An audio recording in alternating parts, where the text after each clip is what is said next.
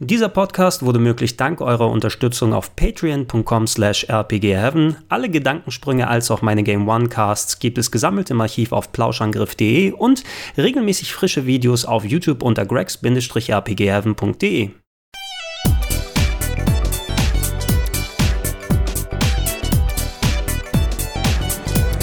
Schönen guten Tag und herzlich willkommen auf rpgheaven.de. Nein, ich bin ausnahmsweise nicht im Rotlichtviertel gelandet, sondern ich bin auf einer Event-Location in London, denn da gibt es gleich Persona 5 Royal zu spielen. Das Update von Persona 5, einem der besten Rollenspiele der letzten Jahre, kommt bald auf PS4 heraus und hat mehr Charaktere, mehr Content, mehr Dungeons, mehr Bosskämpfe mit dabei. Da bin ich schon sehr gespannt drauf, denn die bisherigen Updates der Persona-Spiele, die ich sehr, sehr mag, die waren immer sehr, sehr umfangreich und haben auch nochmal extra viel Spaß gemacht.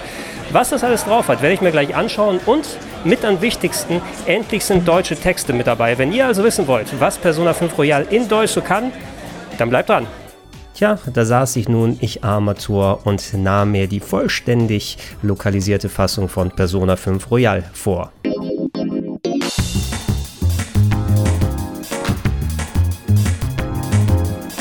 Lass uns gleich mal zum Start auf einen der wichtigsten Punkte eingehen. Wie sind die deutschen Texte geworden? Im ersten Release hatte Persona 5 eine englische Synchro bekommen, als auch englische Texte. Allerdings für Europa wurde keine weitere Übersetzung anberaumt. Das ist halbwegs okay gewesen, denn das Englisch, was da verwendet wurde, war jetzt nicht das komplizierteste und allgemein war die englische Lokalisation sehr gut gelungen. Allerdings bei so einem umfangreichen RPG kann ich es absolut verstehen, dass man da auch gerne deutsche Texte haben möchte und das ist jetzt möglich, denn deutsche Texte wurden komplett nicht nur auf alle Ingame-Dialoge dann übertragen, sondern auch die Menüs, Charakternamen, die Persona-Bezeichnungen, die äh, Item-Beschreibungen, alles wurde komplett ins Deutsche diesmal übersetzt. Zumindest für die paar Stunden, die ich bereits spielen durfte, sind mir jetzt keine großen Ausfälle bei den Dialogen aufgefallen. Alle schienen recht sinnvoll und auch vernünftig übersetzt worden zu sein. Ihr solltet also im besten Fall mit der Sprachausgabe eurer Wahl, ihr werdet nämlich zwischen Englisch und Japanisch diesmal auswählen können und deutschen Texten eigentlich ganz gut fahren.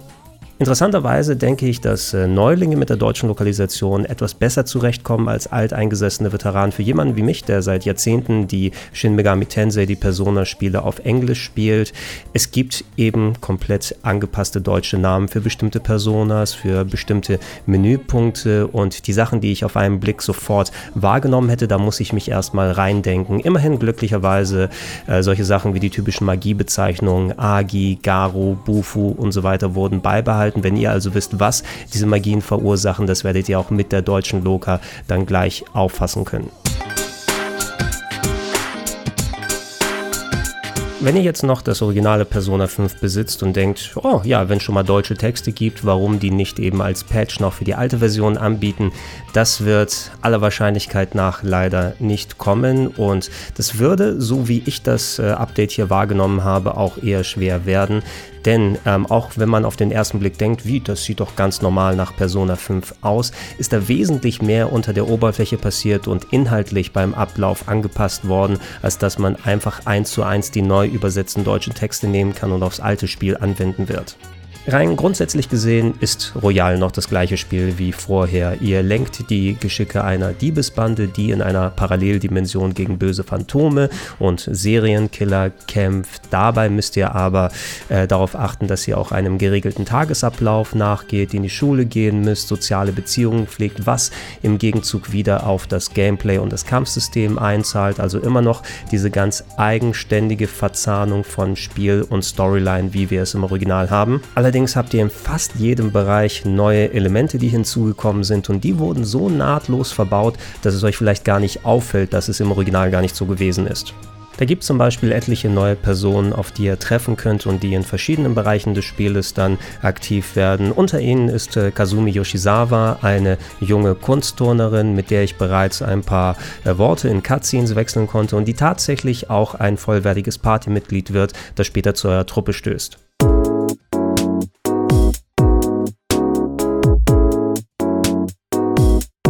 Ebenfalls dabei ist ein brandneuer Stadtteil Kijijoji in Tokio, eine Einkaufsmeile, die sowohl tagsüber als auch am Abend besucht werden kann. Dementsprechend ändern sich die Etablissements, die ihr besuchen könnt. Da gibt es beispielsweise ein Kleidergeschäft und auch eine Bar, in der richtige neue Minigames gespielt werden.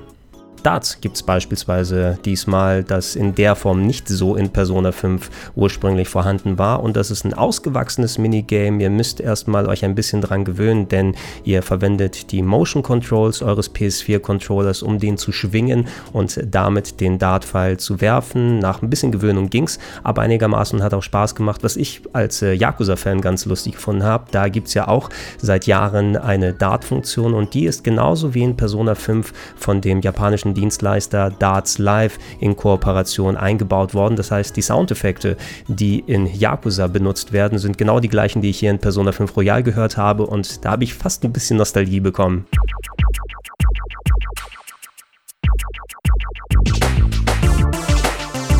Dann habe ich noch einiges an Zeit im ersten großen Dungeon verbracht und da konnte ich bereits sehen, dass da ordentlich Arbeit investiert wurde. Die Entwickler von Persona 5 Royal haben gesagt, dass sie sich gerade die Dungeons und das Kampfsystem vorgenommen haben und ordentlich da gestreamlined wurde. Das heißt, eventuelle Längen, auch wenn ich die Dungeons eigentlich als sehr gelungen empfunden habe bei Persona 5 im Original, sie waren durchaus mal etwas langwierig, nennen wir es mal so, mit entsprechend vielen Abschnitten, die ihr ähm, durcharbeiten musstet und entsprechend in die Kämpfe rein und raus, konnte es auch immer ein kleines bisschen dauern. Hier soll an den Ladezeiten gefeilt worden sein, dass die Kämpfe ein bisschen schneller ablaufen. Es gibt alternative Wege, die ihr in den Dungeons nehmen könnt. Es gab ein brandneues Item, beispielsweise mit dem Enterhaken, der euch neue Locations und Abkürzungen eröffnet hat. Da bin ich in Bereiche vorgestoßen, die ich so gar nicht äh, mitbekommen hatte im Original. Und äh, es hat sich auch hier wieder recht nahtlos angefühlt. Und äh, für die Leute, äh, denen gegebenenfalls Persona 5 insgesamt ein bisschen langatmig gewesen ist.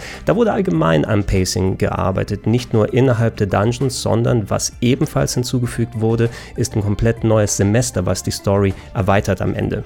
Der originale Spielablauf von Persona 5 mit seinen fixen Deadlines, zu denen bestimmte Plotpunkte erreicht werden sollen, der soll weiterhin genauso in Persona 5 Royal drin sein. Ihr werdet also die gleiche Geschichte erleben können, aber solltet ihr bestimmte Voraussetzungen erfüllt haben, wird sich euch eben ein neues Semester eröffnen mit mehr Tagen, wo ihr Sachen anstellen könnt mit neuen Ereignissen, als auch einem komplett neuen Dungeon.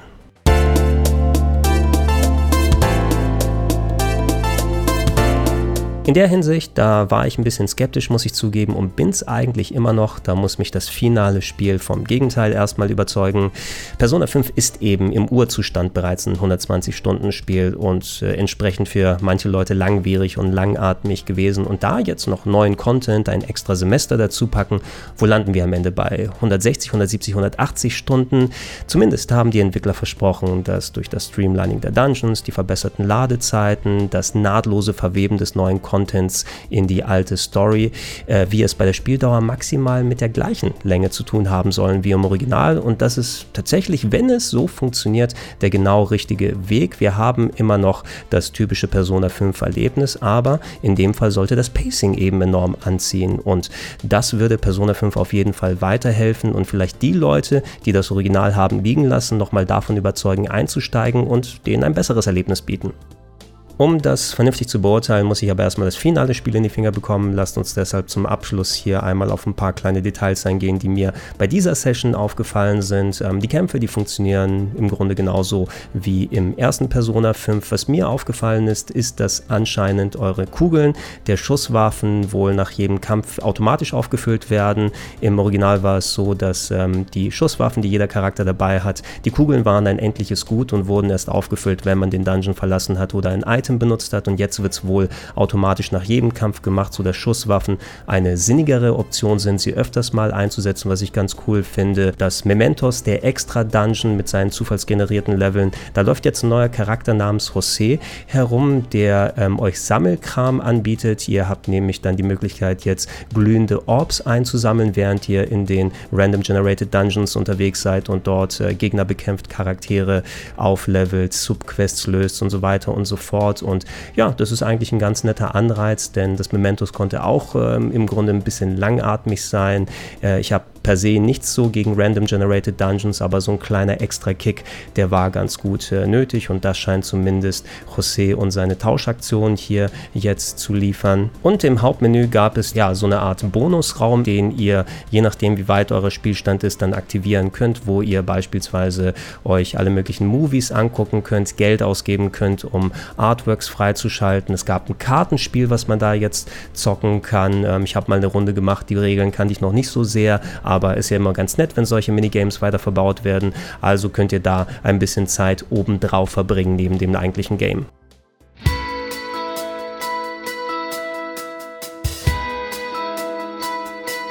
Alles in allem scheint Persona 5 Royal auf jeden Fall ein gutes Update zu sein und wird sich in die gelungenen Neuauflagen wie Persona 3 Fes oder Persona 4 Golden einreihen können. Ein kleiner bitterer Nachgeschmack bleibt eben für die Leute, die bereits das Original besitzen. Die werden eben nicht einfach so ein Patch bekommen mit den Updates, sondern müssen nochmal Vollpreis bezahlen, um es zu spielen. Und äh, doppelt schade ist es, dass wir es nur auf der PlayStation 4 bekommen.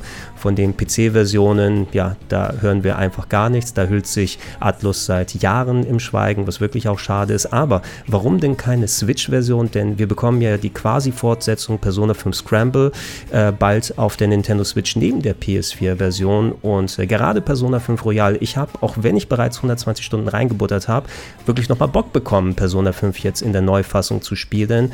Aber ich weiß nicht, ob ich es nochmal an der PS4 machen möchte, denn so viel, äh, wie ich unterwegs mit der Switch zocke und gerade solche RPGs sind dafür gut geeignet, da würde Persona 5 Royal wie die Faust aufs Auge passen. So, und das war's mit dem kleinen Reisebericht und den Eindrücken zu Persona 5 Royal. Ich hoffe, euch mehr im Detail erzählen zu können, wenn die finale Version bei mir eingetroffen ist. Bis dahin gerne weiter Videos schauen auf rpgheaven.de, Podcast-Version wie immer in den Gedankensprung-Feeds oder auf plauschangriff.de gesammelt. Und wenn es noch nicht macht, ich würde mich freuen über eine kleine monatliche Unterstützung, unter anderem auf patreon.com slash rpgheaven, auf steadyhakum.com slash rpgheaven oder auch gerne direkt unter paypal.me slash So, wie sagt man in London? Au revoir. Vili Au revoir.